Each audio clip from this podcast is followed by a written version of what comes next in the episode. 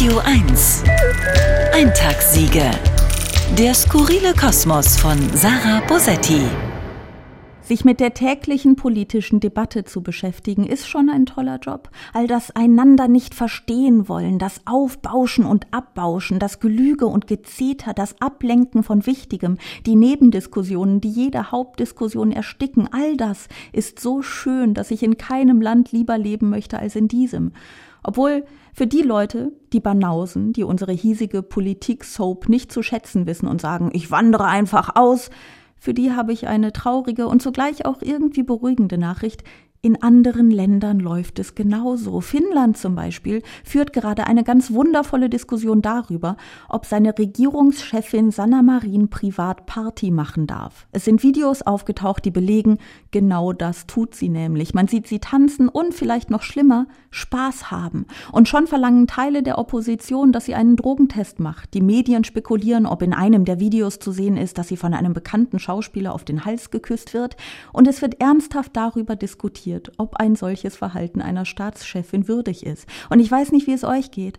Aber ich finde, es müffelt gerade ein bisschen nach Sexismus. Es gibt zum Beispiel auch ein Video davon, wie Friedrich Merz tanzt auf irgendeinem CDU-Sommerfest. Okay, er geht darin vielleicht ein ganz kleines bisschen weniger aus sich heraus als die 30 Jahre jüngere finnische Ministerpräsidentin. Aber wieso wurde da nicht die Frage gestellt, ob er als Spitzenpolitiker das darf? Es wurde sich lustig gemacht, ja, aber niemand hat ihm deshalb irgendwelche Kompetenzen abgesprochen. Aber wenn es die große, spektakuläre Enthüllung gibt, dass eine Politikerin nicht all ihre Abende und Nächte im Hosenanzug an ihrem Schreibtisch sitzend verbringt, sind Leute davon ehrlich schockiert.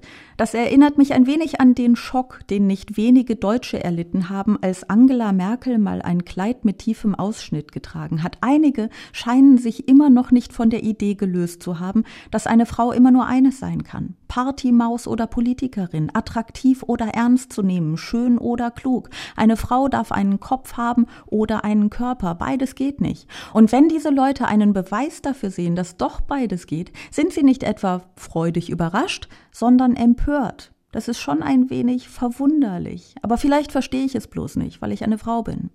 Und wahnsinnig gut aussehe. Da kann ich ja nicht auch noch klug sein. Eintagssiege.